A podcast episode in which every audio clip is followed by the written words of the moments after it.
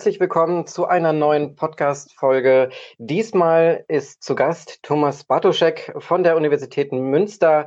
Herzlich willkommen und guten Morgen. Ja, guten Morgen meinerseits. Ähm, du bist nämlich tatsächlich Initiator und ähm, vielleicht sogar Erfinder, das wirst du ja gleich erzählen, nämlich von der Sensebox. Äh, darüber habe ich dich nämlich kennengelernt. Was ist denn eigentlich die Sensebox? Ja, äh, die Sensebox ist ein Baukastensystem, wenn man so sagen kann, für Umweltmessstationen. Ja, also man kann sich aus verschiedenen Bauteilen, einem Mikrocontroller, also wenn man so will, ein kleiner Computer, Minicomputer, Sensoren äh, und zusätzliche Bauteile, äh, Kabel und so weiter und so fort, eine Umweltmessstation bauen und diese ähm, ja, mit dieser verschiedene Umweltphänomene aufnehmen, von wetterbedingten Sachen wie Temperatur, Luftfeuchtigkeit, Luftdruck, äh, aber auch Luftqualität zum Beispiel, Feinstaubgehalt in der Luft oder Lichtphänomene, äh, UV-Strahlung und ähnliches ähm, messen und diese Daten dann äh, ins Internet übertragen. Also die Sensebox ist also fähig, sich mit dem Internet zu verbinden auf verschiedene Wege und kann diese gemessenen Daten dann zu einer Datenplattform übertragen, wenn man das möchte. Ja, und du bist sozusagen der Gründer. Hast du das selber dir ausgedacht ähm, oder was, was hast du für eine Rolle da?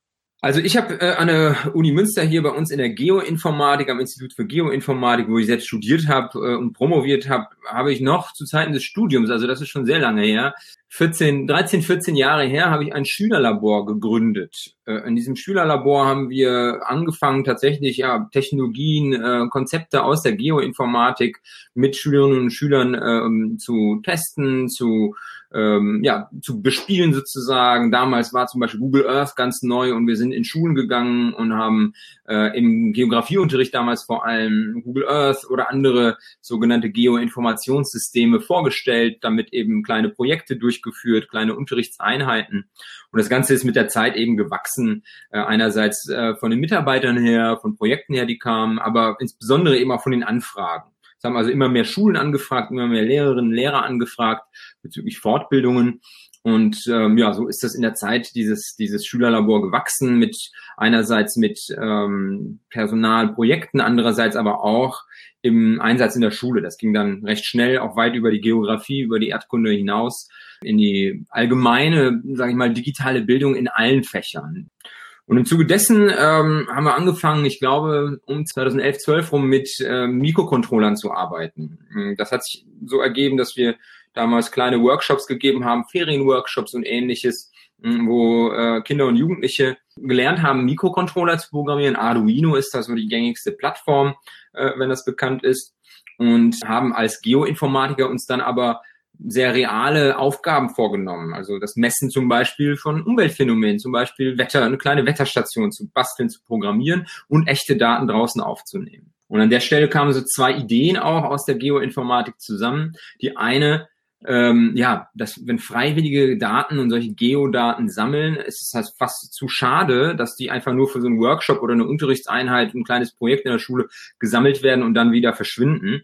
Ähm, also haben wir da drumherum eine Plattform aufgebaut, wo diese Daten gesammelt werden. Also auch wenn nur eine Schülergruppe ähm, eine Stunde lang Feinstaub misst an der Kreuzung, äh, sind diese Daten ja sehr wertvoll und können von anderen vielleicht genutzt werden. Und so kam die Idee, einerseits die Daten wieder zu verwenden. Und die andere Idee aus der Erfahrung, wie wie die ähm, Kinder und Jugendlichen tatsächlich mit diesen Mikrocontrollern, mit Sensoren, mit der Hardware gearbeitet haben. Ähm, und, und der Erfahrung, ja, wie, wie motivierend das ist, eben Programmieren zu lernen, nicht nur am Computer selbst, sondern auch etwas in der Hand zu haben und die, die Erkenntnisse, Ergebnisse sofort zu sehen. Ja, angefangen von einer LED, die leuchtet, hin zu einer Messung, die irgendwo angezeigt wird. Ähm, haben wir gesehen, das hat Potenzial und diese Idee weiterentwickelt zu einer Kiste, äh, einer Klassenkiste quasi für die Schule, für verschiedene Fächer einsetzbar, die ganz viele solcher Mikrocontroller, ganz viele Sensoren hat, wo man ganz flexibel verschiedene Arten von Geräten bauen kann, die im Internet verbunden werden können und das eben auch in unterschiedlichen Unterrichtsbereichen einsetzen kann. Und dann ist euch die Idee gekommen, ähm, Arduino als Basis zu nehmen. So habe ich das verstanden. Und daraus dann ein eigenes Konzept sozusagen mit dem eigenen ähm, Design, mit einer schönen ähm, grünen Box drumherum, dann äh, sozusagen auch auf den Markt zu bringen. Genau, das hat ein bisschen gedauert. Also diese Ideen ähm, waren erstmal als Ideen da. Man hat, man guckt dann, wenn man in der Uni arbeitet und sowas umsetzen will, in kleinem Rahmen ging das quasi so nebenbei. Äh, wenn man das ernster machen möchte, hat man dann nach Fördergeldern geguckt. Die ersten äh, habe ich dann hier äh, von der Stadt Münster vom Schulamt bekommen, um eben mit ein paar lokalen Schulen gemeinsam in Zusammenarbeit äh, ja, testweise solche, solche Klassenkisten mal herzustellen und auch das Feedback der Schulen zum Einsatz abzufragen. Und da haben wir mit den gängigen, damals vorhandenen ähm, oder immer noch vorhanden, aber mit den einfachsten Arduino Uno Mikrocontrollern äh, ganz einfache Geräte gearbeitet und die Bauteile waren alle die ganz normalen Bauteile, die man auch im Elektronikversand äh, bekommt. Ja, ob es jetzt Konrad ist oder irgendwas anderes, kriegt man die Bauteile und die konnte man sich bestellen. Also das erste war quasi nur eine Liste an Komponenten, ähm, die wir, die wir weitergeben konnten als offene, auch offene Bildungsmaterialien, ja, auch so eine Liste, denn das ist ja was, wo man Lehrkräften tatsächlich die Arbeit spart, die Recherche, welcher Sensor ist denn gut, ja, welche, welchen Controller soll ich nehmen und was soll ich dann damit machen? Äh, das wollten wir den Lehrkräften ersparen. Und mit der Zeit äh, kamen dann noch mehr Förderungen dazu. Ähm, 2016 haben wir dann eine große Förderung vom Bundesministerium für Bildung und Forschung erhalten im Rahmen einer, einer Richtlinie, die sich Open Photonic nannte. Also mh, der Fokus hat sich ein bisschen in Richtung photonische Sensoren verschoben, also Sensoren, die einerseits Lichtphänomene messen, andererseits aber auch mithilfe von Licht andere Dinge messen. Also konnten wir trotzdem alles, alle Sensoren, die mit denen wir arbeiten, auch weiter nutzen. Und ähm, ja, in, im Rahmen dieser Förderung äh, ist dann daraus tatsächlich ein Produkt geworden. Ja, das ist das, was wir dann geschafft haben. Auch zum Beispiel äh, uns mit Fragen des Designs auseinanderzusetzen. Denn klar ist, dass wenn man ein Produkt dann tatsächlich in der Schule in der Breite auch anwendbar machen möchte, dann ähm, muss es einerseits ja gut designt sein, also nicht nur gut aussehen, sondern auch gut nutzbar sein für die für die Schülerinnen und Schüler, aber auch für die Lehrer. Und ähm, dann habt ihr daraus äh, ein, äh, auch eine Firma gegründet, die Redo-Firma. Ja, ganz genau. Also im, im Laufe, wenn man, wenn man solche Projekte beim Bundesministerium für Bildung und Forschung ähm, bekommt, also Förderung bekommt für solche Projekte, ist man auch äh, verpflichtet, ähm, sich über die Verwertung dieser Forschungsergebnisse Gedanken zu machen. Also jedes äh, Projekt, das äh, gefördert wird vom, vom BMBF, muss sich diese Gedanken machen, muss die auch vorher formulieren. Was mache ich eigentlich, wenn die, wenn das Projekt zu Ende ist, wenn, wenn die Förderung ausläuft und diese, die, diesen Plan, was man damit macht, muss man auch schon in der Projektlaufzeit machen. Und wir haben eigentlich da schon recht klar gesagt, schon bei der Planung des großen Projektes, okay, äh, zum Ende hin des Projektes würden wir gerne ein Unternehmen ausgründen aus der Universität, das sich dann um die Weiterentwicklung der Sensebox und den Vertrieb äh, in Schulen dann kümmern kann. Und äh, das haben wir auch gemacht. Noch zur Laufzeit des, des Projektes haben wir äh, uns äh, auch um so ein Gründerstipendium beworben mit ein paar Kolleginnen und Kollegen, die äh, dabei waren im Team. Ein Gründerstipendium wiederum vom anderen Ministerium, vom Wirtschaftsministerium. Und dann gibt es solche Gründerstipendien für Ausgründungen aus der Wissenschaft, die besonders so im IT-Bereich äh, gemacht werden. Und äh, da haben wir auch nochmal eine quasi eine Förderung nur für diese Ausgründung bekommen und mit der haben wir dann gestartet vor circa zwei Jahren. Und das Unternehmen, die Redo GmbH und Co. KG, ähm, ja, gibt's jetzt schon seit gut mhm. zwei Jahren. Habt ihr denn da auch ähm, äh, sozusagen Netzwerk und äh, vielleicht sogar Berater? Äh, oder, oder gibt ihr anderen ähm, auch äh, sozusagen, was das äh, ja anbetrifft, so Firmengründung, dann ähm, Richtung Startups, ähm, Hilfe, wie man sozusagen sich auf die Beine stellen kann und äh, losgehen kann? Ja, tatsächlich machen wir das. Also habe ich dann seitdem sehr, sehr häufig gemacht, weil aus diesen Erfahrungen lernt man ganz viel und die das Gelernte gibt man gerne weiter, insbesondere ähm, ja in unserem Team und ist die Philosophie ganz in Richtung Open Innovation sozusagen ausgerichtet, ähm, alles offen und transparent zu gestalten. Und das ist sogar gar nicht irgendwie von uns äh, angestrebt worden, aber es ist so, dass mittlerweile viele äh, Menschen uns angefragt haben, wie wir das gemacht haben, gerade so im, im Kontext der digitalen Bildung, ähm, wie das funktioniert, aus einem Uni-Projekt ähm, ein Startup auszugründen, äh, aber auch Kolleginnen und Kollegen sogar innerhalb der Uni, äh, die wir dann mit unseren Erfahrungen, mit unseren Erfahrungen helfen konnten bei der Ausgründung aus anderen Forschungsprojekten. Also das passiert ganz automatisch und das, das machen wir mhm. sehr gerne. Ja. ja, weil du hast das Thema angesprochen, Open Innovation. Äh, das hatte ich äh, von, von Tesla zum Beispiel gehört, dass die auch ihre ganzen äh, Entwicklungen offengelegt haben, ähm, weil sie gesagt haben, wenn viele Leute da mitentwickeln, dann geht sie ja die Geschwindigkeit einfach schneller. Ähm, und dann ist das nicht sozusagen nur an die Ressourcen einer ähm, Company sozusagen geknüpft, die Weiterentwicklung. Ähm, wie seid ihr drauf gekommen, sowas zu nehmen? Weil das äh, entspricht ja auch ähm, bestimmter Art von Mindset, ne? dass man das alles freigibt, dass man sagt, ihr könnt das, ihr könnt machen, was ihr wollt da draußen. Ja, wo war der Grundgedanke da für euch? Hm, also das Mindset war eben schon da, das ist genau wie du sagst. Ähm, einerseits bei uns aus der Philosophie auch im Institut äh, in der Geoinformatik in Münster. Generell äh, ist es so, dass in der Informatik das Mindset viel verbreiteter ist, als wenn man zum Beispiel ähm, sich äh, in, der, in den Wirtschaftswissenschaften umhört natürlich. Äh, das ist schon ein großer Unterschied auf jeden Fall. Das habe ich auch erfahren, auch sogar vor der Gründung, wo es darum ging, eben äh, bestimmte Dinge anzugehen. Wir haben ja alles Open Source äh, gelegt, allen äh, Code, äh, die Hardware ist Open Source, alle Materialien sind ähm, nach offenen Lizenzen freigegeben. Und ähm, eine Sache, die wir aber schützen wollten, damit keine Verwirrung aufkommt, war der Name, ja, der Name Sensebox. Und dabei ist was Lustiges entstanden. Da war ich dann in der in der Abteilung, in der entsprechenden Abteilung in der Uni, um, um eben die Marke Sensebox äh, zu schützen. Und äh, dann haben die mich auch für verrückt erklärt, warum wir auf das Ding äh, kein Patent äh, gesetzt haben. Ja, also auf die Sensebox selbst, auf die Hardware eben und die Software, die wir da gemacht haben. Ne? Ähm, haben mich quasi dort als verrückt erklärt, dass wir das nicht gemacht haben. Das ist ganz üblich, Patente und ähnliches aus Forschungsprojekten und aus Forschungsarbeiten ähm, zu, zu generieren und dann auch eben ähm, irgendwann mal äh, auch in Unternehmen zu nutzen, in ausgegründeten Unternehmen, aber nicht bei uns eben. Ne? In der Medizin oder auch in Wirtschaftswissenschaften ist das alltäglich. Ähm, in, in dem Kontext wollten wir das nicht. Und es gibt durchaus auch Geschäftsmodelle, die, die äh, rund um Open Source äh, funktionieren und die verfolgen wir auch. Das ist auch natürlich eine Art äh, von gesellschaftlichem Beitrag, so etwas freizugeben. Ähm, einerseits profitiert man viel davon, weil man, wie du schon sagtest, Contributions bekommt von außen, Leute, die sich dafür interessieren. Gleichzeitig ist man transparent und nicht verschlossen. Die Menschen können verfolgen, was in dem Gerät passiert, wie die Algorithmen laufen, was dort im Endeffekt, wie die Daten weitergegeben werden. Das ist bei vielen anderen Geräten eben nicht der Fall. Ja? Wenn man sich an, an bestimmte Apps oder bestimmte auch andere Umweltmessstationen begibt, ähm, dann findet man manchmal sogar gar nicht raus, was für ein Sensor dort verbaut ist und kann nichts über die, die Qualität, die, äh, die Genauigkeit sagen. Mhm. Habt ihr denn äh, mal mitbekommen, dass das ähm, andere Firmen auch wirklich so aufgreifen und weiterentwickeln?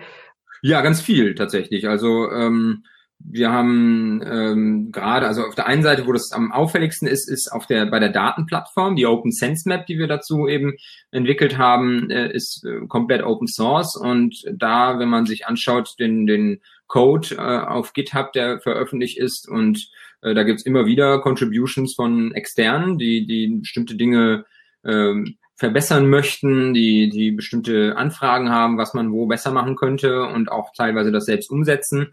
Und ähm, das ist etwas, was ständig passiert. Und genauso auch bei der äh, Hardware äh, rund um die ähm, Sensebox selbst und die Sensoren. Die Schaltpläne sind alle offen und da kriegen wir natürlich auch Rückmeldungen. Ja, das heißt, das ist, das, das funktioniert. Und äh, genauso ist es, dass auch Unternehmen äh, unsere Hardware nehmen und damit weiter neue Produkte entwickeln. Das ist also auch ganz normal und das gibt es ähm, gerade so im Smart City Bereich gibt es Unternehmen, die mit der Sensebox äh, Hardware quasi dann weiterarbeiten und neue mhm. Produkte entwickeln. Und die Daten an sich, du hast äh, gesagt, es war schade, wenn, wenn äh, Schülerinnen und Schüler sozusagen Daten erhoben haben und die dann einfach nur gelöscht wurden. Ähm, das war so der Grundgedanke. Wie ist es mit den Daten? Hast man schon gesehen, was mit den Daten passieren kann? Hat es vielleicht schon zu irgendwelchen ähm, ja, Studien geführt, ähm, die vielleicht sogar politische Entscheider schon äh, gelesen haben oder äh, in so einer Richtung? Mhm. Ja, das sind, das ist, das ist eine häufige Frage so in diesem Kontext ähm, der dieser dieser ja, im Bereich Citizen Science im weitesten Sinne, wo wir uns auch drunter zählen quasi, wenn, wenn Bürgerinnen und Bürger, in dem Fall dann auch viele Schülerinnen und Schüler, aber auch Privatpersonen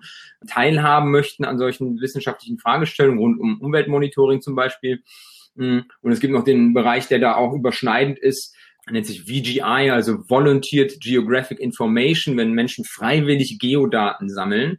Das geht nämlich auch ohne die wissenschaftliche Fragestellung. Ne? Wenn man an sowas denkt wie OpenStreetMap, äh, die, die freie Weltkarte, so ähnlich wie Wikipedia, nur als, als Karte eben, äh, da ist ja keine wissenschaftliche Fragestellung. Trotzdem nehmen da Tausende, Hunderttausende Leute teil und sammeln Daten. Und für einen guten Zweck in dem Sinne. Und so äh, verstehen wir uns auch in unserer Plattform, in der Open Sense Map. Also auch der Name ist tatsächlich daran angelehnt, weil weil wir das Konzept äh, schon immer super spannend fanden. Und die Daten sind auch Open Data unter einer, einer freien Lizenz. Ähm, Public Domain äh, Dedication License heißt die. Hm, in dem Lizenztext steht irgendwo tatsächlich drin, die Daten gehören der Menschheit. Also jeder kann mit diesen Daten machen, was er sie möchte. Ähm, auch eben zu, zu, zu privaten Zwecken, zu auch zu geschäftlichen Zwecken, wie auch immer. Und äh, wir sehen, ähm, es ist auf der einen Seite so, wir, wir tracken nicht, wer die Daten genau nutzt. Das heißt, wir können das nicht genau nachvollziehen, wer die Daten nutzt. Wir sehen nur, dass sie viel genutzt werden. Das heißt, es werden Daten direkt heruntergeladen von der Plattform. Es werden Daten über die verfügbaren Schnittstellen. Es gibt da solche Programmierschnittstellen, die, mit denen man auf die Daten zugreifen kann. Also wenn jetzt jemand eine App entwickelt, die zum Beispiel eine Wettervorhersage-App ist, könnte die Person, könnte diese App auf unsere Daten zugreifen über die Schnittstelle die beziehen und dann daraus zum Beispiel Wettervorhersagen generieren. Äh, das sind Dinge, die passieren, das sehen wir. Und die Bereiche, aus denen das passiert, wo wir das dann tatsächlich wissen, weil manchmal wissen wir es gar nicht, aber manchmal kontaktieren uns die Leute ähm, oder wir sehen das in irgendwelchen Publikationen.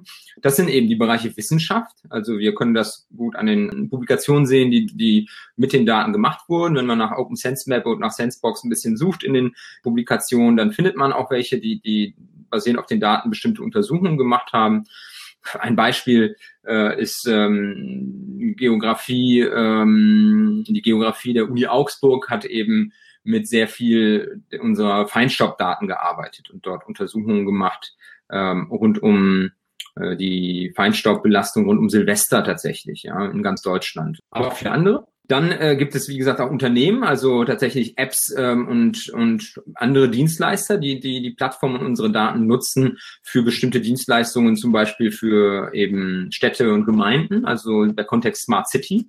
Hm, es ist ja, es ist ja bewusst oder bekannt, dass die, dass öffentliche Messstationen vor allem ähm, durch eine EU-Regelung gerade für das Thema äh, Luftreinheit, Luftqualität nur in Großstädten verfügbar sind. Ja. Und am, am Beispiel jetzt hier in, in Nordrhein-Westfalen, in Münster gibt es zwei Stationen vom Landesumweltamt für Luftqualität. Und die nächsten sind eben in Dortmund nach Süden, also 60 Kilometer äh, weiter südlich. Und in Dortmund gibt's, ich weiß nicht mehr auswendig, vier oder fünf äh, solcher Stationen. Und die EU gibt vor, äh, wo solche Stationen stehen sollen. Wenn jetzt aber eine Gemeinde dazwischen, zum Beispiel Lünen, auch Interesse hat an der eigenen Luftqualität, dann äh, haben die keine Datengrundlage. Und so könnten solche Städte und Gemeinden eben auch Daten nutzen, äh, die von Bürgern erfasst werden. Und das passiert jetzt immer mehr. Und Städte und Gemeinden ähm, gehen auch durchaus diesen Weg, Bürgerinnen und Bürger einzubinden in diese Datenerfassung. Ähm, auch aufgrund des Konzepts eben, dass es ja günstigere Messstationen sind, die vielleicht etwas niedrigere Qualität haben bei, bei der bei den Sensoren, aber dann durch die Masse der Daten, die Menge der Stationen, die man dann aufstellen kann, trotzdem einen Informationsgewinn äh, darstellen. Und da ist es so, dass sich Leute natürlich auch mit der Qualität dann der Daten auseinandersetzen. Also sehen, okay, an der einen oder anderen Stelle äh, sind Daten vielleicht fragwürdig. Ähm, warum ist das so? Wie kann ich das verbessern? Was gibt's da für Möglichkeiten? Und da arbeiten wir gerade dran, auch den Nutzern der Open Sense Map zum Beispiel mehr Möglichkeiten zu geben, auch mehr über die Datenqualität herauszufinden, mehr über die Sensoren herauszufinden und, und dann zum Beispiel auch aus diesen Rohdaten einen, einen äh, Informationsschatz zu bergen, wenn man so will. Mhm. Und ähm, wie das alles geht, äh, kann man ja in den äh, bei euch ähm, im ähm, Webangebot auch tatsächlich alles nachlesen. Nämlich ihr habt eure Materialien, äh, die Kursmaterialien, die Unterrichtsmaterialien selber entwickelt und ähm, als OER, Open Educational Resources, sogar zur Verfügung gestellt. Also da ist auch wieder dieser Open-Gedanke zu finden.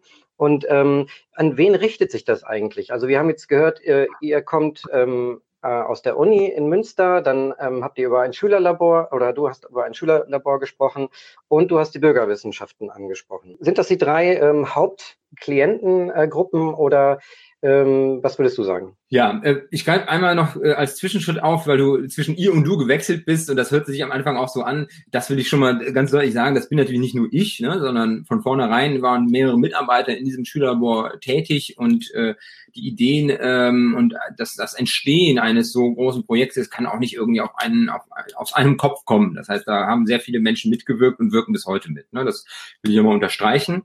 Äh, innerhalb dieses Sensebox-Teams, sage ich mal, das jetzt aktuell dann aus der Uni und dem, dem Startup besteht, hm, aber eben auch externe, wie wir es vorhin besprochen haben, die, die Contributions ähm, im Rahmen des Open Innovation Prozesses. Das ist so einmal gesagt. Und zu den Zielgruppen hast du es schon korrekt zusammengefasst. Der Ursprung ist ja natürlich dieses Schülerlabor, das heißt, die Ursprungszielgruppe war, waren Schulen. Ja, und dann Schulen, die Gruppen, die dazugehören, sind dann die Schülerinnen, Schüler und Lehrerinnen und Lehrer natürlich. Dadurch, dass dieser Ansatz äh, Citizen Science hier deutlicher, also deutlich hervorgebracht wurde und natürlich auch die Schülerinnen und Lehrerinnen äh, Citizens, also Bürger, Bürger sind, äh, ja, hat sich das Ganze erweitert, wenn man so will. Äh, und wir haben auch Bürgerinnen und Bürger, die gerade nichts mit der Schule zu tun haben, auch angesprochen. Das heißt, diesen, die Sandbox gibt es quasi in in mehreren Ausgestaltungen. Die Sensebox Edu ist das Paket für die Schule als Baukasten gedacht, das schön konfektioniert ist, praktisch für den Unterricht, dass es Steckplätze gibt, wo die ganzen Sensoren eingesteckt werden, dass man gut Ordnung schaffen kann, wenn man ein Gerät baut und wieder auseinanderbaut, um es in einem anderen Fach zum Beispiel zu nutzen, ist das eben explizit für die Schule gemacht, das alles gemeinsam auch mit Schulen entwickelt, wie sie es gerne hätten sozusagen. Und dann ist noch eine zweite Fassung äh, entstanden, die Sensebox Home. Das wäre quasi das Gerät für den für den ähm, Bürger zu Hause, der, der interessiert ist, einerseits Daten zu, zu übertragen, so ein Contributor, aber auch interessiert ist am Thema und vielleicht nicht die, die äh, Billigwetterstation äh, aus dem Discounter äh, kaufen möchte, sondern die, die Wetterstation, die, die er verstehen kann, die er, die er oder sie eben selbst bauen kann und wo er oder sie Daten direkt ins Internet übertragen kann und auf all diese Daten auch zugreifen kann. Und diese Sensebox Home äh, besteht aus der gleichen Hardware natürlich, das ist der gleiche Mikrocontroller, die gleichen äh, Sensoren, ist aber in dem Sinne nicht darauf ausgestellt, dass ich damit das Programmieren komplett lernen kann, dass ich, dass ich ganz viele verrückte Experimente damit machen kann, sondern eben nur die Wetterstation. Ja, ist ein Gehäuse dabei, das kann man dann zusammenbauen nach einer Anleitung und entsprechend ähm, sich äh, auf den Balkon oder in den Garten hängen oder wo auch immer und dann entsprechend auf die Daten zugreifen. Ja, und mit der Zeit sind dann noch ein paar Versionen dazugekommen, etwas reduzierte Versionen ähm, der, der Sensebox Edu, die, die Sensebox Mini hat dann ein paar Bauteile weniger, dafür aber ein, ein, eine andere Art von Sensor mehr. Und äh, so wächst so ein bisschen das, das ähm, wenn man so will, das Universum oder Ökosystem rund um unsere Sensebox äh, mit der Zeit. Es kommen neue Sensoren dazu, es kommen neue, neue Komponenten dazu, neue auch Software dazu. Vor circa zwei Jahren haben wir äh, eine visuelle Programmierumgebung entwickelt, mit der man dann auch als absoluter Laie und Anfänger ähm, die Sensebox programmieren kann. Blockly für die Sensebox heißt die Plattform. Basiert auch auf einer Open Source äh, Umgebung, die Blockly, äh, eine Entwicklung von Google. Und wir haben eben alle Hardware-Komponenten, die in der Sensebox dabei sind, dort hinzugefügt, so dass man ja blockbasiert, also wie mit Puzzleteilen, ähm, ja, die Programme für die Sensebox erstellen kann, wenn man so will. Mhm. Und ähm, da hört man ja raus, man kann es selber mitgestalten, man kann selber programmieren, man kann die, ähm, die Sensoren nutzen, die alle frei verfügbar sind, ähm, beziehungsweise man muss sie sich halt natürlich kaufen. Ähm, du hast gesagt, ähm, früher habt ihr sozusagen eine Konrad äh, oder eine Liste mit, mit Einkaufsoptionen ähm, ähm, weitergegeben. Äh, so konnte man bei Konrad dann einkaufen. Ähm, ich weiß, ihr habt noch einen anderen Shop dahinter. Das habe ich zum Beispiel, wenn ich was äh, gekauft habe für euch. Äh, genauso gut kann man ja auch den Heise Verlag nennen, der natürlich für die Maker-Szene äh, steht, der, die äh, ja einmal im Jahr ähm, sozusagen die Maker Fair äh, in allen möglichen Städten äh, organisieren. Und ähm, da, da spürt man ja schon sozusagen so dass man selber aktiv wird, dass man selber das in die Hand nimmt. Ähm, ich erinnere mich an Steve Jobs der, von Apple, ähm, der gesagt hat, dass man selber alles designen kann. Wenn man rausguckt zum Beispiel, äh, dann sieht man nur Gegenstände, mh, hm, die durch äh, andere Menschen sozusagen Hand und Hirn durchgewandert sind und die dann hergestellt wurden.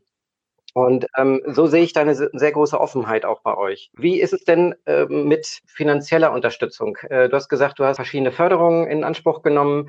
Ähm, was ich noch im Hinterkopf habe, ist eine, zum Beispiel auch die Zusammenarbeit mit einer bestimmten Stiftung. Förderung, wie schon gesagt, das war ein Forschungsprojekt, das von der Uni ausging, dann die Ausgründung äh, des Unternehmens, was, was äh, auch quasi eine Ausgründung aus der Uni war und auch eine Förderung für die Uni erstmal war, mit der aber dann die, die, das Unternehmen gestartet werden konnte.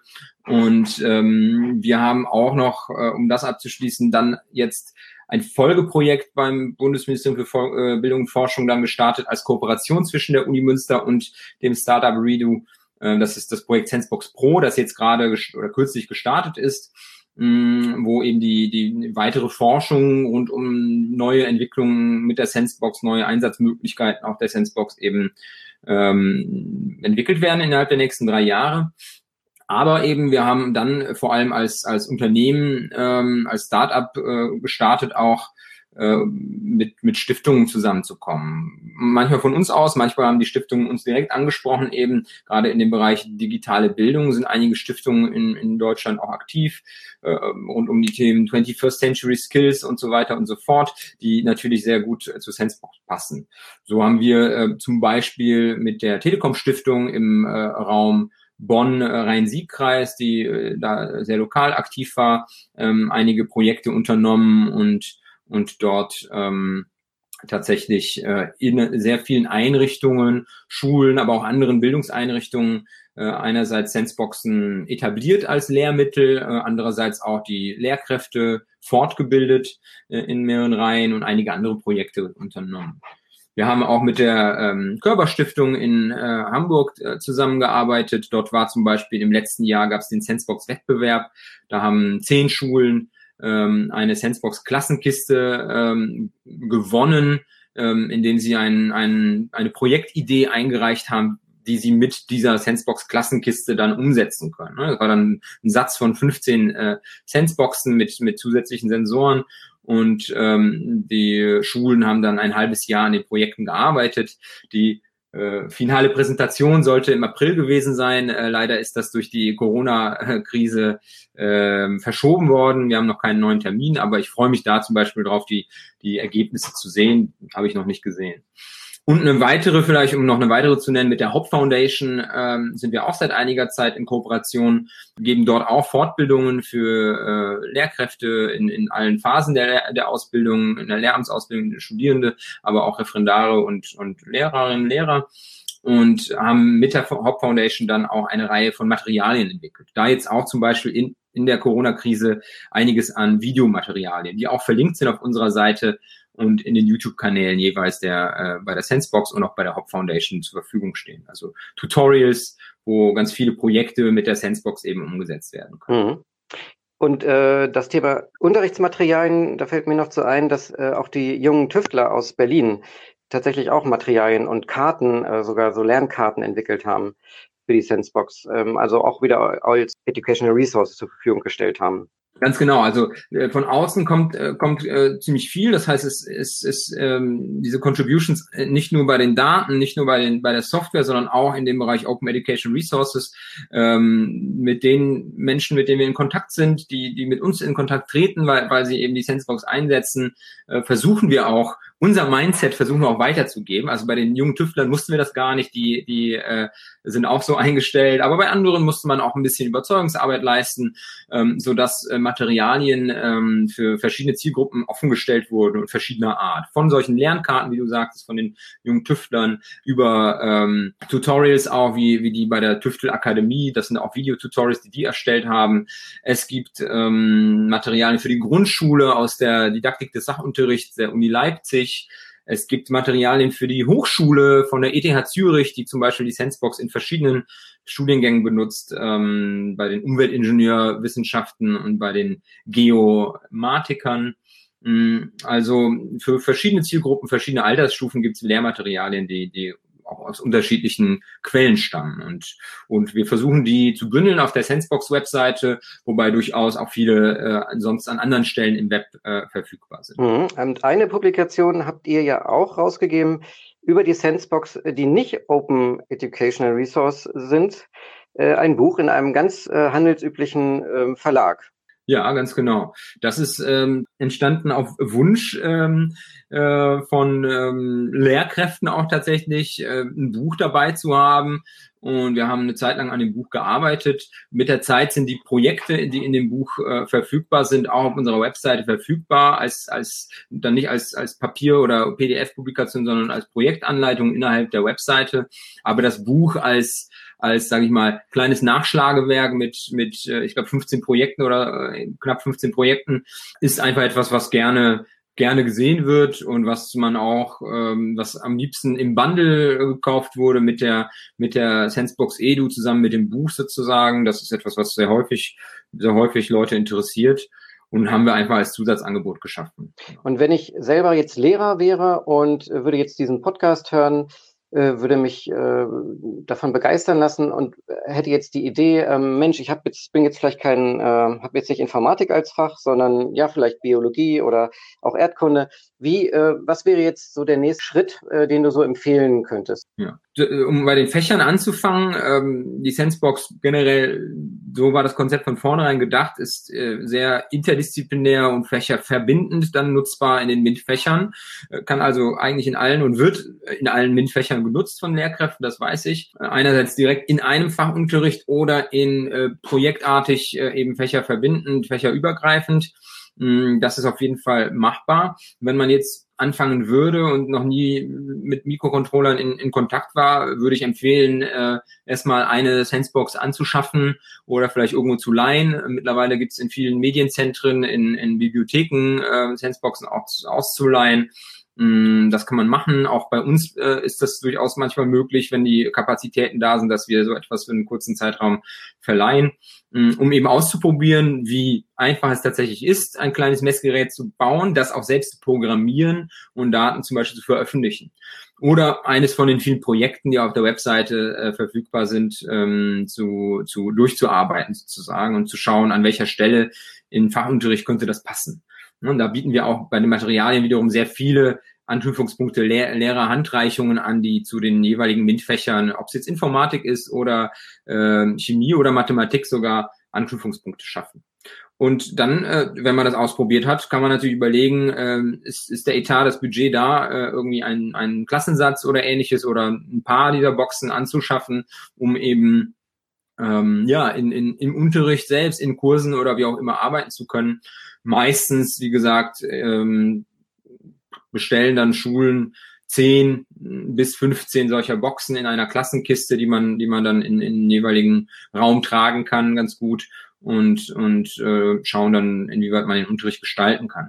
Das kann dann sein, dass, dass es vielleicht im Physikunterricht der Fokus darauf liegt, Schaltungen ähm, zu, zu bauen äh, mit der Sensebox ähm, und den Fokus eher auf diese ja, elektrotechnischen, sage ich mal, Details äh, zu, zu setzen. Das kann aber auch im Chemieunterricht sein, dass wir statt mit einem klassischen Blackbox-Sensorsystem, wo man nicht dahinter schauen kann, aber nur ein Thermometer hat und, und sieht, äh, was für eine ähm, Temperatur eine bestimmte Flüssigkeit hat zum Beispiel, ja, oder der pH-Wert, dass wir solche Dinge mit einem selbstgebauten und selbstprogrammierten Messgerät schaffen und eben zum Beispiel im Chemieunterricht die Titration ähm, durchführen mit äh, mit Hilfe der Materialien, die die Sensebox bietet. Oder eben im Informatikunterricht, wo der Fokus drauf sein kann, schnell mein Informatiksystem, so nennt man das da, also mein Gerät, auch mein Computer zusammenzusetzen und dann die Programmierung äh, selbst ähm, umzusetzen und dort, ja, sage ich mal, den Fokus darauf zu setzen, vielleicht äh, bestimmte Algorithmen ähm, zu entwickeln und und ähm, dann äh, zu programmieren und die Sensebox entsprechend nutzen zu können. Mhm. Das wäre so der Weg äh, für die Lehrkräfte. Auch vielleicht bevor man das macht, kann man sich die Tutorials mal anschauen ähm, auf YouTube ähm, oder eben auch die Materialien, die über die Webseite verfügbar sind, äh, um auch ein Gefühl zu bekommen, wie aufwendig so etwas ist, wie viel Zeit äh, brauche ich für eine Vorbereitung für mich oder äh, wie, wie könnte das im Unterricht aussehen. Genau, und das Thema Physical Computing ähm, ist das ja, wer das vielleicht noch nicht genutzt hat oder noch nicht kennt, da geht es ja darum, dass äh, zum Beispiel die Sensebox ja selber ähm, in dem Sinne ein lauffähiger ähm, Computer ist, wo sozusagen dann ein bestimmtes Programm draufgespielt wird und dieses Programm dann zum Beispiel in Schleife, das heißt immer wieder wiederholend ähm, aufgerufen wird und zum Beispiel dann Sensordaten in dem Sinne ähm, abliest und dann vielleicht weiter verschickt.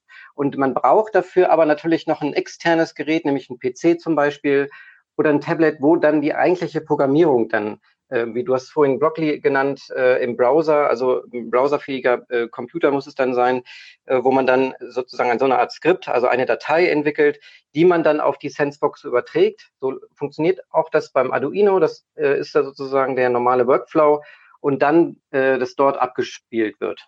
Richtig, ja, das ist der, genau der, der richtige Weg. Ähm, äh, die, ähm, wir haben eben diese Blockly-Umgebung dann für den Browser erstmal entwickelt, sodass das mit, mit jedem Computer mit Internetzugang auch nutzbar ist. Das braucht auch nicht irgendwie besonders viel Leistung oder oder so. Das können durchaus auch, ähm, wie manchmal verfügbar, ähm, in Schulen ältere äh, Computer sein, in Computerräumen. Mm, also man arbeitet einfach mit einer kleinen Browser-Software. Äh, äh, wenn man fertig programmiert hat, äh, bekommt man mit nach einem Knopfdruck quasi eine Datei, die man herunterlädt in den Browser und die muss dann auf die Sensebox per USB-Kabel übertragen werden. Die wird also an den Computer angeschlossen, bekommt die Datei und dann schaut man, ob das Programm läuft, was man erstellt hat. Das ist eben dann äh, die große Frage und das große Aha-Erlebnis. Genau, und äh, dann haben wir mit der Zeit noch weitere Möglichkeiten geschaffen. Ähm, und zwar haben wir ähm, die Möglichkeit mit der Hardware, also ja, das habe ich übersprungen. Wir haben irgendwann sind wir weggekommen vom Arduino Uno und haben einen eigenen Mikrocontroller Open Source auch als Open Open Hardware entwickelt, der aber auf Arduino basiert. Das heißt, es ist immer noch ein Arduino wenn man so will, Chip, um es einfach zu machen, drauf. Es äh, funktioniert mit der Arduino Programmiersprache. Man kann das mit der Arduino Programmierumgebung auch programmieren, so dass wir auch in dem Bereich geblieben sind. Nur halt uns an die Gegebenheiten und, und Wünsche und, und ja, Dinge konzentriert haben, die in der Schule in so einem interdisziplinären Einsatz im MINT-Unterricht nötig sind, um es besonders flexibel zu machen. Diese Flexibilität hat der Arduino Uno nicht mitgemacht. Und äh, mit unserer Hardware ist es möglich, was mit dem Uno eben nicht ging, auch ein Programmcode per WLAN auf, auf die Sensebox zu übertragen. Ähm, das haben wir dann genutzt, indem wir eine App entwickelt haben, mit der ähm, man eben diese Blocking-Umgebung auch auf dem, auf dem Tablet auf dem Smartphone geht es gegebenenfalls auch, aber auf dem Tablet von der Größe des Bildschirms etwas angenehmer natürlich. Ja, programmieren kann, sich dann mit, äh, mit der Sensebox per WLAN verbinden kann und den Programmcode per WLAN übertragen kann. Diese App ist erstmal ähm, nur für Android äh, verfügbar. Wir sind dabei, quasi in den letzten Schritten das auch für iOS äh, zu veröffentlichen. Da ist es so, dass diese für, für iOS, äh, ja, iOS erlaubt eben nicht so einfach die Verbindung äh, mit anderen äh, WLAN-Netzwerken äh, innerhalb der App, sodass wir da einige Anpassungen machen müssen, um in den in den App Store zu kommen. Und da sind wir gerade dran, dass das auch mit iOS, also mit iPads zum Beispiel mhm. möglich ist. Und der letzte Schritt noch, ähm, das ist noch ein bisschen Zukunftsmusik, aber das ist, woran wir arbeiten möchten, mh, mm, dass es auch eine Bluetooth-Verbindung gibt. Das heißt, bisher sind die Datenübertragungsmöglichkeiten von der Sensebox sind äh, WLAN, äh, LAN, also ein Ethernet-Kabel, ähm, LoRa, äh, da haben wir äh, kurz nur, ähm, das haben wir kurz nur angerissen, also ein Niedrigfrequenz-Funksignal. Und wir werden oder planen jetzt gerade auch eine Verbindung per Bluetooth zu machen, so dass auch auf andere Art und Weise mit, mit äh, Smartphones zum Beispiel äh, sehr gut kommuniziert wird. Du meinst jetzt auch, was die Sensordaten anbetrifft, wie man sie übermitteln kann. Ja, nicht nur das Programm. Mhm. Sowohl Sensordaten ah, ja. als auch den Programmcode. Genau, und äh, genau das Stichwort mhm. LoRa oder LoRaWAN, das ist ja äh, in, in, Verbindung mit dem The Things Network äh, auch gern genannt. Ähm, da geht es ja darum, dass man ähm, was zum Beispiel ähm, einen Sensor, äh, der im Wald liegt, nur als Beispiel, und 15 Kilometer weit weg gibt es so eine Art Empfänger, ähm, eine Art Gateway kann man ihn auch nennen, der dann diese äh, 15 Kilometer weiten Sensordaten tatsächlich äh, empfangen kann und dann weiterreichen kann ins, ins Internet, sage ich jetzt mal, beziehungsweise auf The Things Network Plattform. Die haben ja auch so eine Plattform, wie du sie vorhin angesprochen hast, mit der Open Sense Map. So, äh, so eine Plattform gibt es auch von den ähm, ja, von der Community um The Things Network.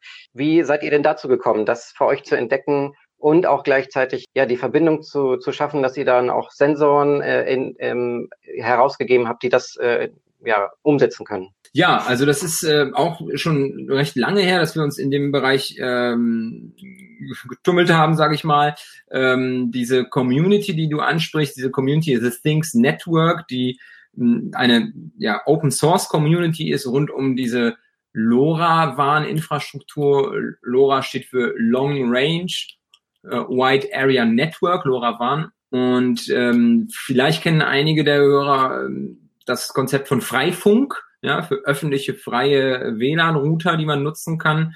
Hm, ich vergleiche das gerne. Es ist tatsächlich ein bisschen was anderes, aber ich vergleiche es gerne, weil die Idee ist so, ja, eine freie Infrastruktur Daten zu übertragen. Und bei Freifunk ist ja nichts anderes. Es geht nur darum, dass wir vielleicht äh, kostenlos irgendwo surfen können und ein freies Netzwerk nutzen. Also die Daten sind dann die, die Daten der, der, ähm, die aus dem Netz kommen und vielleicht im Browser dargestellt werden meistens. Und bei LoRa ist es anders. Die Infrastruktur, dadurch, dass es so Niedrigfrequenzfunk ist und über weite Strecken, also nicht wie bei WLAN irgendwie 10 bis 50 Meter vielleicht funktionieren, sondern wirklich weite Strecken, äh, da kann man nicht so große Datenmengen übertragen. Da geht es um kleine Datenpakete, sodass sowas wie eine Internetnutzung äh, WWW äh, gar nicht funktionieren würde.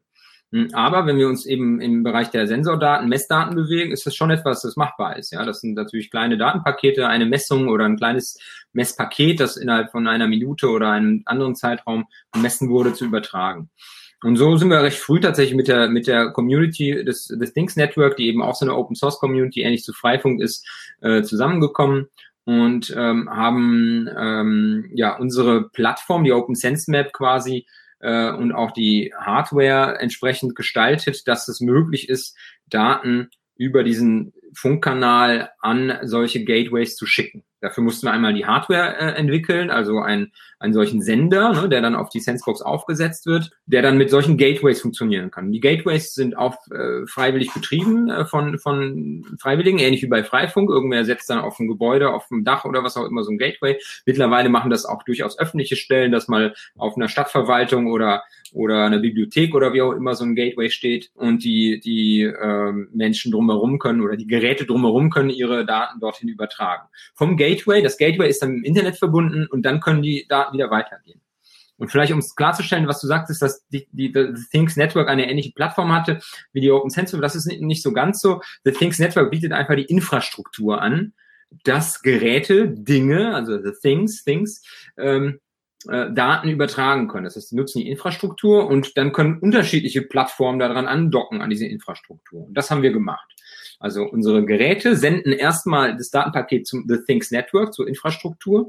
Und dort, durch die entsprechenden, äh, dort, äh, sage ich mal, mh, Codes, um das so zu nennen, und IDs, die entsprechend eingegeben werden müssen, werden diese dann weitergeleitet zur Open Sense Map und landen dann wieder in unserer Plattform, nur halt über einen anderen Weg, nicht über WLAN, sondern über, über Funk, mhm. wenn man so will. Ne? Das ist möglich und ähm, Einerseits ist das spannend, weil ähm, dieses äh, The Things Network, diese Community rasant wächst. Hm, es gibt eine schöne Webseite, die heißt TTN, also für The Things Network, ttnmapper.org. Die, äh, die äh, zeigt eine Karte an von diesen öffentlichen ähm, LoRa Gateways hm, und dort eben äh, Verbindungen, die gemacht wurden von Geräten. Das sind dann so Linien, man sieht dann so eine Art von Netzstruktur und in Großstädten in Deutschland haben wir eine komplett flächendeckende Abdeckung mit, mit LoRa. Auf dem Land ist es noch nicht so ganz dicht, aber es ist auf dem Weg. Aber wenn man dann zum Beispiel in die Schweiz oder in die Niederlande schaut, die Niederlande und ein Großteil der Schweiz ist komplett flächendeckend abgedeckt, also auch auf dem Land, sodass man überall äh, kostenfrei, das ist auch wichtig vielleicht hier zu sagen, diese Daten übertragen kann. Also auch etwas, was ich absolut als ähm, die Zukunft auch der Messdatenübertragung auch im Bildungskontext in der Schule sehe. Denn, denn ähm, wir wissen, äh, trotz äh, Digitalpakt ähm, ist der Ausbau von WLAN in Schulen äh, schleppend. Und äh, zudem äh, ist es tatsächlich aufwendig, äh, WLAN, also sich mit solchen Mikrocontrollern mit dem Schul-WLAN zu verbinden durch bestimmte, bestimmte, ja, sag ich mal, Zertifikate, die, die da nötig sind, Sicherheitszertifikate, äh, die solche Mikrocontroller gar nicht leisten können. Und wenn wir im Bereich der Umweltdatenerfassung sind, dann sind wir ja häufig auch außerhalb der Schule unterwegs. Ja, das heißt, äh, da geht es gar nicht darum, in der Schule zu messen, sondern vielleicht ähm, in einer kleinen Unterrichtskampagne äh, im, im Viertel, ja, im, in dem die Schule steht oder in der gesamten Stadt oder im Wald oder wo auch immer. Und da ist das Beispiel, was du gerade nanntest, dann relevant, okay, warum nicht die Sensebox mit eben so einem LoRa-Device ähm, quasi verbinden, dann mit zu einem Gateway zu schicken, was eben zehn Kilometer entfernt ist. Das ist also möglich und etwas, äh, wo, wo wir auch die Zukunft sehen und haben auch dazu auch tatsächlich eine Handreichung entwickelt kürzlich, wie, wie LoRa mit der Sensebox in der Schule einsetzbar ist. Ähm, sowohl mit solchen Indoor-Gateways, was du vorhin erwähnt hast, äh, also tatsächlich dann im Gebäude, ähm, um im, im Gebäude Daten zu übertragen, aber eben auch äh, mit den öffentlich verfügbaren Gateways, die über das The Things Network äh, mhm. Ja, so ein Indoor-Gateway, den kriegt man schon für circa 80 bis 90 Euro. Und den kann man ja auch, denke ich mal, ähm, wenn man es gut äh, anstellt, auch ja so nutzen, dass es, dass er auch von außen äh, Daten empfangen kann. Wenn man jetzt an einen Schulgarten denkt äh, oder halt, ja, wenn man das nicht so weit, nicht so weit weggeht von diesem Indoor ähm, Gateway, ähm, das wäre so meine äh, Empfehlung. Ja, ansonsten ähm, habe ich noch eine Frage bezogen auf einer Veranstaltung. Ähm, du hast vorhin nämlich von äh, Veranstaltungen gesprochen, die ihr mit zum Beispiel ähm, ähm, Stiftung äh, initiiert habt, wo Schulklassen dann Senseboxen gewinnen konnten. Jetzt wart ihr tatsächlich selber mal als Team bei einer Veranstaltung kürzlich und äh, seid dort tatsächlich auch Gewinner geworden. Magst du denn darüber was erzählen? Ja, sehr gerne. Ja, das ist tatsächlich so. Also, ähm, wer es mitbekommen hat, vor zwei Wochen, gut zwei Wochen, ähm, gab es den Wir für Schule Hackathon, also eine Online-Veranstaltung, ein Online-Hackathon, ähm, der äh, entstanden ist oder die Idee dafür entstanden ist, nachdem der große Wir versus Virus Hackathon vor äh, ein paar Monaten sehr erfolgreich mit sehr, sehr vielen äh, Teilnehmern ähm, gelaufen ist.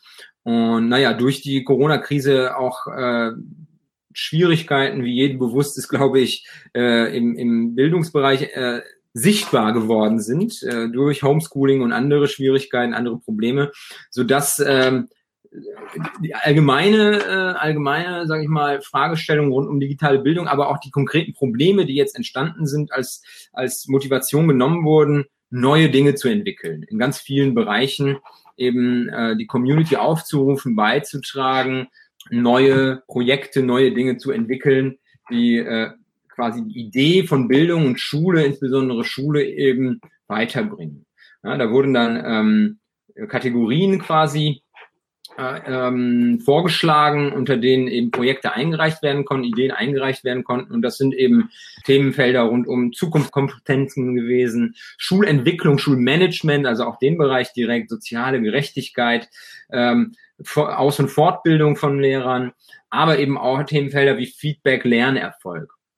Und wir haben uns äh, mit unserem Team aus dem Sensebox, aus, aus dem Sensebox-Projekt, sage ich mal, das waren äh, Mitarbeiter hier aus unserem Institut von der Uni, aber auch äh, Mitarbeiter ähm, des Startups zusammengetan äh, mit eben den vorhin erwähnten auch jungen Tüftlern, mit einem äh, Team äh, aus, aus äh, der junge Tüftler äh, GmbH äh, aus Berlin und äh, haben eine Idee entwickelt, eingereicht und dann auch umgesetzt im Rahmen des Hackathons, äh, die zu dem Themenfeld Feedback und Lernerfolg passte.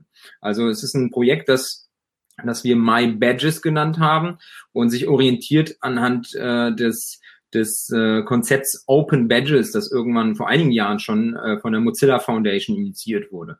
Also auch wiederum ein Open Source Gedanke dahinter, ähm, dass es eine Plattform geben könnte, wo wo ähm, Badges, also Auszeichnungen äh, für bestimmte Lernerfolge. Das können klassische Dinge sein, die in der Schule passieren. Man hat eine bestimmte Sache gelernt.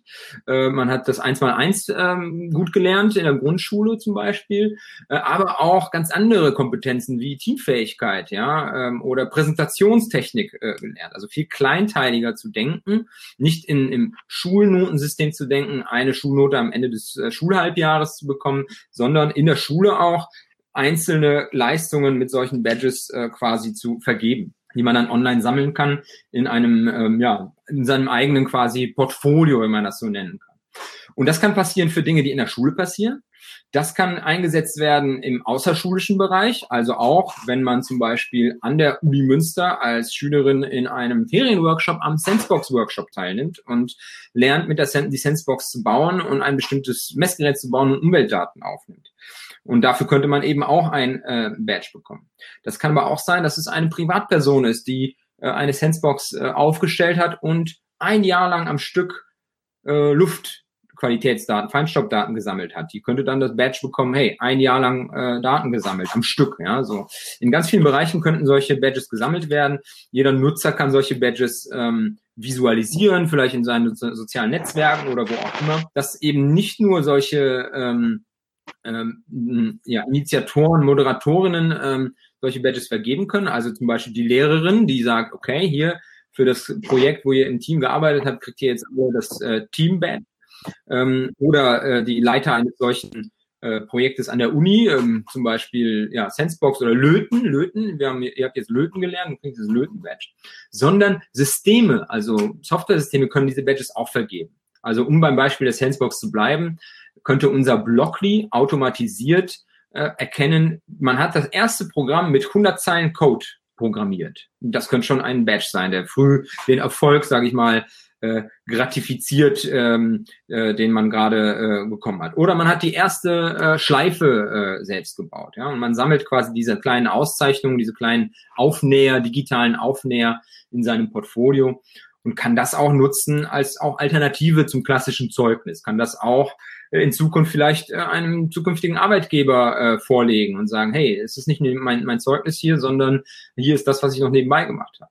Und gerade jetzt in Zeiten des Homeschoolings, äh, der äh, Corona-Krise und was auch immer noch kommen mag in den nächsten Schuljahren, ähm, ist sowas spannend. Denn sehr viele Menschen haben in, in letzter Zeit sich doch mit Webinaren, Online-Tutorials und anderen Dingen auseinandergesetzt und äh, meistens eben dafür nicht unbedingt ähm, irgendwie ein Zertifikat oder ähnliches bekommen, dass man irgendwo nachweisen kann. Das wollen wir ändern und haben diese Plattform äh, konzeptionell äh, entwickelt und eben prototypisch im Rahmen des Hackathons auch umgesetzt und äh, dann tatsächlich das Themenfeld 2 gewonnen. Aus 18 Einreichungen ist unser Projekt als Sieger hervorgegangen. Ähm, die Jury hat uns da also ausgezeichnet und wir schauen, dass wir das jetzt tatsächlich umsetzen können äh, suchen da auch nach, nach Förderern, die, die Interesse haben, so etwas zu begleiten und, und weiter äh, zu fördern und zu entwickeln, dass wir eine solche Plattform tatsächlich dann, ja, in Anführungszeichen marktreif bekommen, dass jeder mhm. sie nutzt. Ja, da gibt es ja auch ähm, die Ansätze zum Beispiel in Lernmanagementsystemen, fällt mir dazu ein, wie ähm, Moodle als Beispiel.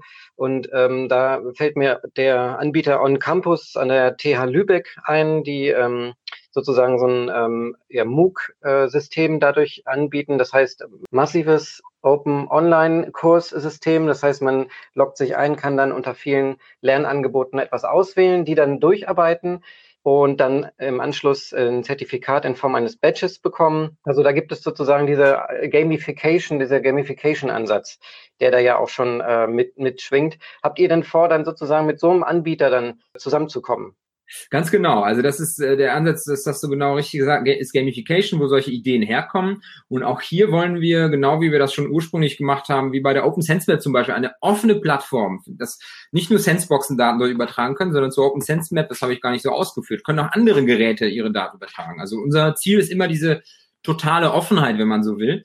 Und auch hier äh, ist das eben der Unterschied vielleicht zu, zu einem Anbieter wie äh, Moodle oder on Campus ähm, oder einem so bestimmten Moodle, dass das irgendwie angepasst ist. Wir wollen eine offene Plattform sein und wollen, das ist der, der technische Part dieser Geschichte, wir wollen diese Schnittstelle bieten, dass man eben mit jedem Moodle Badges für My Badges quasi äh, generieren kann. Mit anderen Plattformen wie On Campus aber auch anderen Anbietern wie ähm, Hour of Code oder eben ähm, Calliope oder wie auch immer, wenn man online dort etwas programmiert oder Open Roberta, ähm, könnte man auch Badges bekommen, die für My Badges gültig sind. Also so eine Verbindung, und da sind wir natürlich mit vielen Leuten schon in Kontakt, die Interesse daran haben, eben ihre Plattformen ähm, und ihre Dinge ähm, auch äh, anzuknüpfen sozusagen an, an, an die Plattform My Badges und da entsprechend ähm, ja, die, den Nutzern zu ermöglichen, ihren Nutzern zu ermöglichen, auch Badges zu sammeln. Und nicht nur das, auch, und der Weg ist natürlich auch in, in, in der Idee des Neugestalten des Lernens auch, der, der zu, zu denken, das in die Schule weiterzudenken. Also da sind wir auch mit Schulen in Kontakt, die gerne so etwas ausprobieren würden. So haben wir ein paar Schulen bereits angesprochen, die, wenn die Plattform dann entsprechend funktioniert, das auch in, in der Schulrealität eben ausprobieren würden. Und davon erhoffen wir uns auch viel Feedback, wie so etwas funktionieren mhm. könnte dann. Ja, zum, mir fällt noch ein anderer Anbieter ein, ähm, nämlich luftdaten.info aus Stuttgart. Die haben ja auch äh, tatsächlich politisch mhm. gesehen hohes Interesse, da die Luftdaten ähm, da, also die Daten aufzuzeichnen ähm, und äh, bezogen auf die Feinstaubproblematik dort anzuwenden. Ähm, habt ihr denn da Kontakt schon hin zu denen? Genau. Ja, natürlich. Sehr lange schon und sehr viel. Das ist ein, das ist ja ein äh, ähnliches Projekt äh, gewesen, das, das äh, kurz nach, nach uns gestartet ist, nur den Fokus Luftdaten hatte. Bei uns war der Fokus ja immer offen für alle Arten von Umweltphänomenen. Dort waren es die Luftdaten. Mittlerweile übrigens hat sich Luftdateninfo auch in Sensor.community umbenannt. Also die, die haben das auch im Endeffekt gesehen, okay, es macht mehr Sinn, es offener zu gestalten. Mm, und ähm, die äh, Kooperation ist, ist sowieso da schon lange, denn ähm, schon sehr, sehr lange können die Nutzer der Geräte von Luftdateninfo ähm, ihre Daten auch zur OpenSense Web übertragen. Das heißt, sehr viele Datenpunkte bei der OpenSense Web kommen auch von den Luftdateninfo-Geräten. Ja, das ist eben, wie gesagt, die Plattform ist offen. Das heißt, das können auch andere nutzen und das, das nutzen die Leute, weil sie glauben, dass gerade die Verbindung von vielen Umweltdaten Sinn macht. Also nicht nur Luftdaten zusammen, sondern Luftdaten in Verbindung mit Wetterdaten, Luftdaten in Verbindung mit äh, anderen Umweltdaten eben zu, zu äh, kombinieren. Also da sind wir in Kontakt äh, und ähm, im, im Austausch mit den, mit den Kolleginnen und Kollegen von Luftdateninfo.